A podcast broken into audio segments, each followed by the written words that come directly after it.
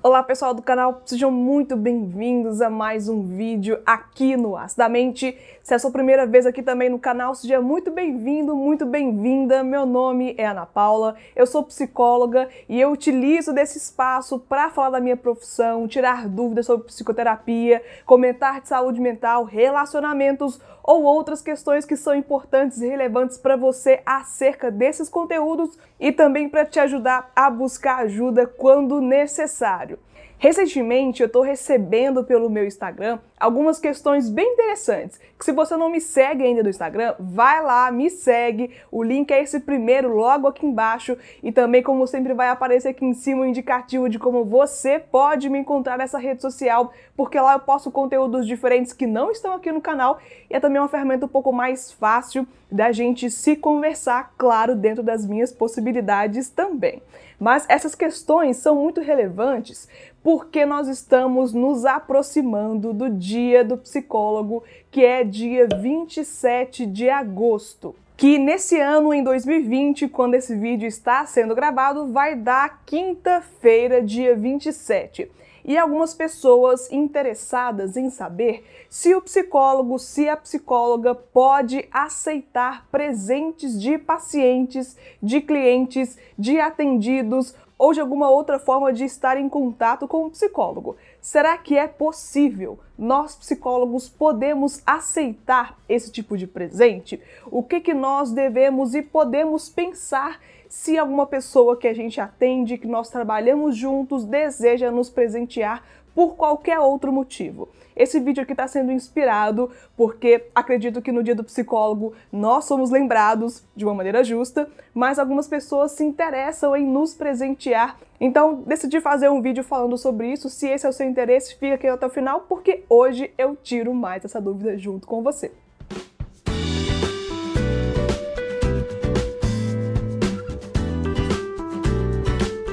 Para vocês que me conhecem aqui há algum tempo, você sabe que eu gosto de utilizar aqui todos os parâmetros técnicos para explicar para você que não conhece como que a psicoterapia funciona, quais são as funções dela, quais são os objetivos e quais são os limites dessa relação terapêutica. Tem uma playlist minha toda aqui falando sobre essas relações, eu explico muitas dúvidas que vocês me encaminham pelo Instagram ou então aqui deixando nos comentários. E se você me conhece também, eu gosto de utilizar o código de ética da psicologia para pautar os vídeos que eu faço aqui ou os meus podcasts também que eu faço falando sobre isso. E como não poderia deixar de ser, hoje estou aqui novamente com esse bendito guia para o exercício profissional do psicólogo. Eu vou ler aqui uma parte do código de ética para ver se eu consigo explicar para você qual que é a relação do presente na terapia, como que o psicólogo pode enxergar esse presenteio e principalmente também se tem alguma relação do presente no acompanhamento psicológico.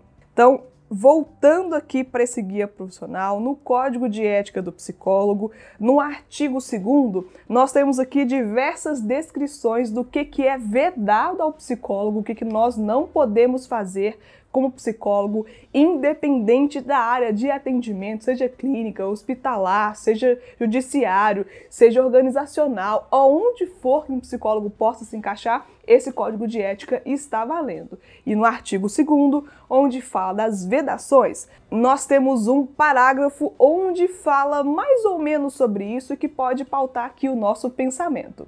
Que aí fala pleitear ou receber comissões, empréstimos, doações ou vantagens outras de qualquer espécie, além dos honorários contratados, assim como intermediar transações financeiras.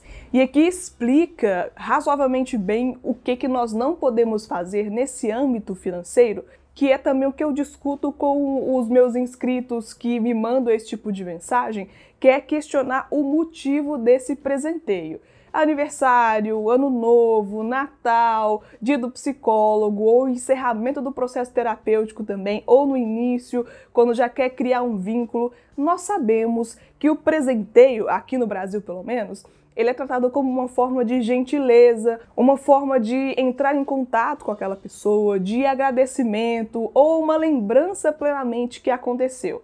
Eu vou pontuar aqui a minha análise tendo em pauta também essa orientação do código de ética, mas é importante falar que eu não estou aqui para falar em nome de todos os psicólogos, cada profissional tem a sua forma de observar, de trabalhar e vamos respeitar isso.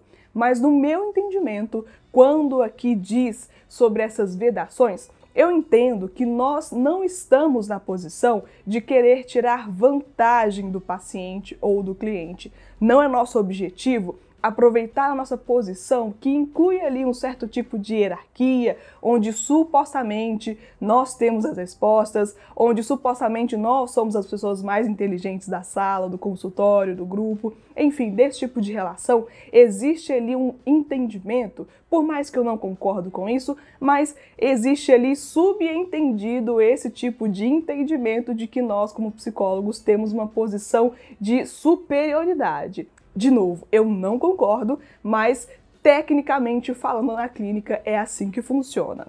E que também é o trabalho do psicólogo desconstruir esse tipo de conceito.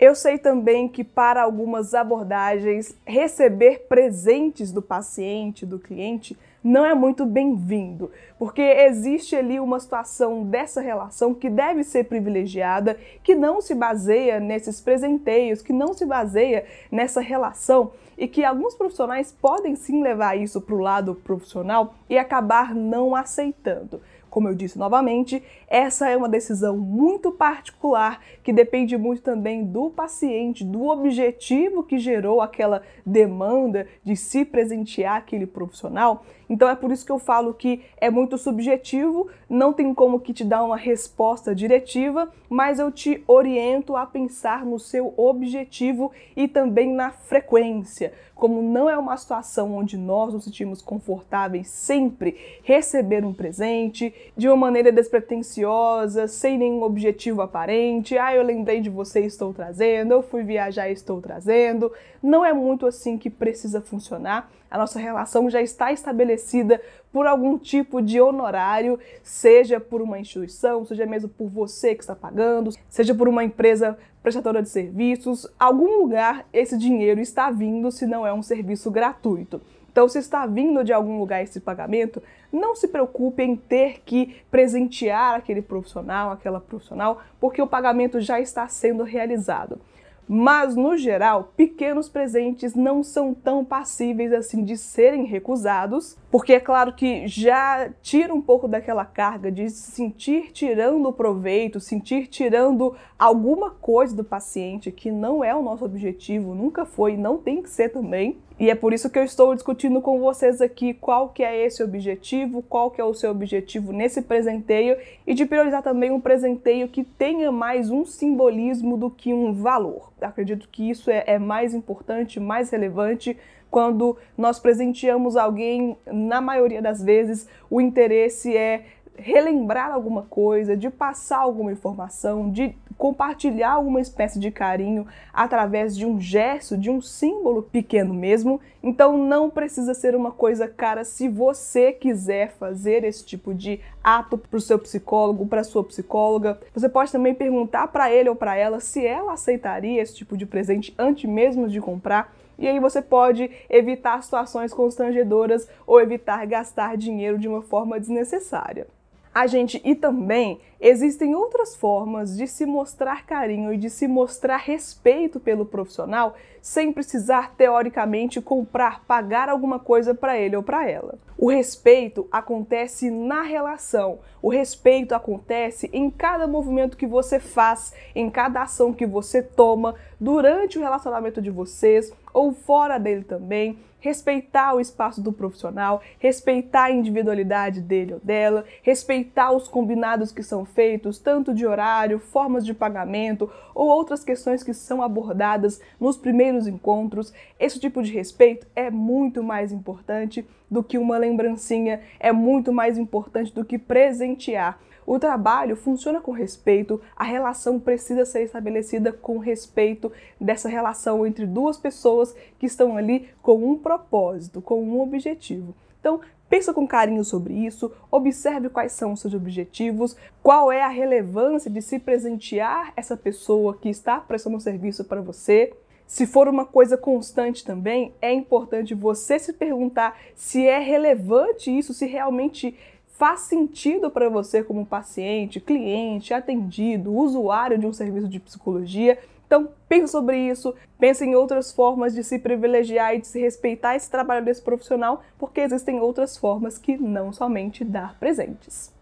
Eu espero que eu tenha conseguido aqui responder essa pergunta de uma forma interessante, de uma forma objetiva também e entendível. Se não foi, deixa aqui embaixo nos comentários a sua opinião sobre isso, a sua dúvida. Se você já vivenciou esse tipo de experiência, coloca aqui embaixo também como que foi, que pode com certeza ajudar outras pessoas que chegarão nesse vídeo aqui depois de você e que, é claro, com esse tipo de participação, de interação entre os inscritos também aqui do canal, fica muito mais fácil de transmitir conhecimento e de transmitir também experiências que, é claro, eu não tenho todas as respostas, eu não sei de tudo e vocês também são super convidados a participar desse processo. Agradeço muito a você que se inscreveu no canal, que ativou o sininho para não perder notificação dos próximos vídeos que eu vou postar aqui do canal, a você que sempre apoia nos comentários, nos likes, nos compartilhamentos e com a presença também aqui em cada vídeo que eu posto. Muito obrigada por você que ficou aqui também até o final e até o próximo vídeo aqui no Astamente.